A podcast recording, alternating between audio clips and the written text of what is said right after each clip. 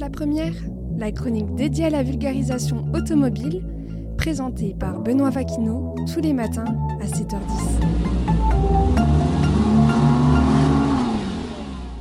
Et vous écoutez Passe la première, installez-vous confortablement, je passe la première avec le sommaire. Je commencerai donc avec Dacia qui confirme l'annonce prochaine de la Dacia Dakar, le modèle dédié au pilote Sébastien Loeb. Passons ensuite du côté de l'Alsace maintenant, plus précisément chez Bugatti. Leur modèle, baptisé Mistral, devient maintenant un très bon placement financier. Je vous détaillerai évidemment tout cela. Et nous continuerons ensuite avec le constructeur Toyota qui lance deux nouvelles GR Yaris, absolument uniques pour le grand public. Avant de conclure, pardon, nous ne parlerons pas cette fois de Mansory, mais plus de l'Arte Design qui offre un BMW X6 un mode full black. Et pour terminer cet épisode, nous parlerons de Maserati qui annonce l'arrivée de l'électrique dans les prochaines idées. Nous découvrirons ensemble cela également. Mais pour commencer, revenons sur notre constructeur Dacia. La marque a annoncé la présentation de son prototype taillé pour le Dakar et cette présentation aura lieu au salon Rétromobile à Paris ce week-end pour lequel je serai présent, ce qui signifie que je vous détaillerai les exclusivités au plus près du sujet. Mais revenons à ce que nous savons pour l'instant ce véhicule est conçu pour abattre le rallye Dakar et il sera piloté entre autres par Sébastien Loeb. Ce nouveau monstre des sables fera son apparition en compétition lors du rallye du Maroc, puis lors du mythique Dakar, avant de faire la totalité du championnat. La présentation a été annoncée par la Fédération française du sport automobile, la FFSA. Cette présentation sera donc la cerise sur le gâteau d'un programme déjà bien chargé pour notre nonuple champion de WRC. Sébastien Loeb sera donc l'invité d'honneur de la FFSA lors du salon Rétromobile afin de célébrer son 50e anniversaire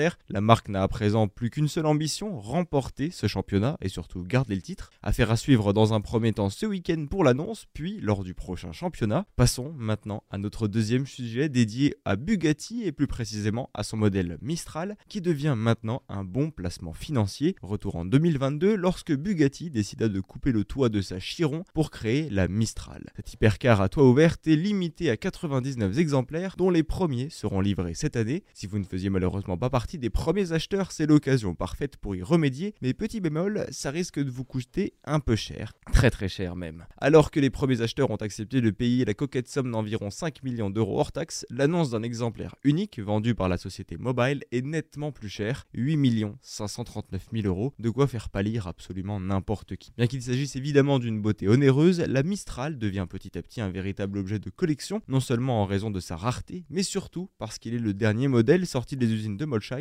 motorisé par un W16. Bugatti souhaite que la dernière version de son W16 devienne le roadster le plus rapide du monde, sa devancière ayant atteint 408,84 km/h en 2013. La Mistral utilise donc le même moteur quadruple turbo de 8 litres de cylindrée que la Bugatti Chiron Supersport 300 qui développe la bagatelle de 1577 chevaux. À présent, une nouvelle hypercar se profile à l'horizon du côté de Bugatti. On ne sait pas encore ce qui la propulsera, mais nous sommes heureux de savoir qu'il restera encore des cylindres, comme l'a annoncé la marque française, assez, précise-t-il. Continuons maintenant cet épisode avec Toyota. Le constructeur japonais vient de baptiser et de dévoiler deux éditions limitées de sa Yaris GR. Ces dernières seront baptisées Sébastien Ogier et Kale Rovanpera en lien avec leur style de pilotage. Ces éditions sont esthétiquement bien différentes d'une GR classique, mais les deux petites bourbinettes embarquent le même 3 cylindres turbo 1 litre 6 et tout ça pour une puissance annoncée de 280 chevaux et 390 Nm de couple. Ça commence à chiffrer. Commençons avec la version de Sébastien Ogier qui est axée sur la sobriété. Elle arbore une teinte gris mat en plus de notre drapeau tricolore qui est présent au niveau de la calandre. Le bleu blanc rouge est également rappelé au niveau des étriers de frein, que les surpiqûres de l'habitacle, le levier de vitesse et pour terminer le volant. La cerise sur le gâteau c'est bien évidemment le béquet arrière qui est en fibre de carbone apparente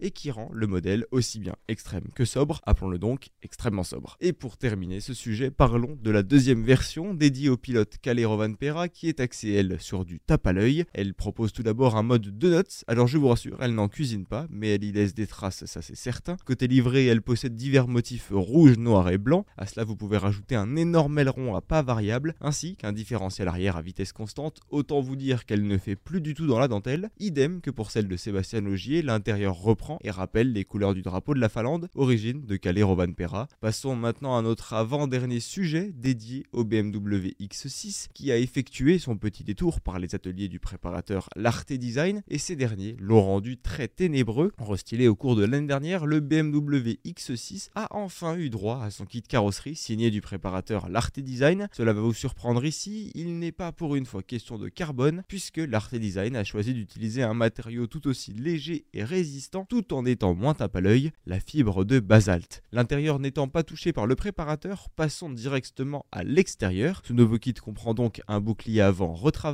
un capot plus nervuré, de nouvelles prises d'air latérales, des coques de rétroviseur plus spécifiques, des bas de caisse, un aileron forcément, mais le plus important et surtout le plus imposant, le diffuseur arrière. Tout cet ensemble repose sur des jantes elles aussi noires, qu'il est d'ailleurs possible de choisir entre 21 et 23 pouces pour les dimensions. L'Arte Design précise que les clients pourront faire peindre l'ensemble de la voiture dans la même couleur ou bien laisser la fibre de basalte apparente. Il y a également la possibilité de prendre de la fibre de carbone, mais moyennant un certain prix évidemment. Le prix de base actuel du kit est fixé à 22 610 euros, à y ajouter aux 96 650 euros du BMW X69 actuel, sans compter les divers frais et malus. Autant vous dire qu'il est super beau à regarder, mais je pense un peu moins à posséder. Terminons maintenant cet épisode de Passe la Première avec notre dernier sujet dédié à l'arrivée de l'électrique chez Maserati. La marque italienne a dévoilé son programme pour les années à venir et il commencera dès 2025 avec l'électrification de la mythique Maserati MC20.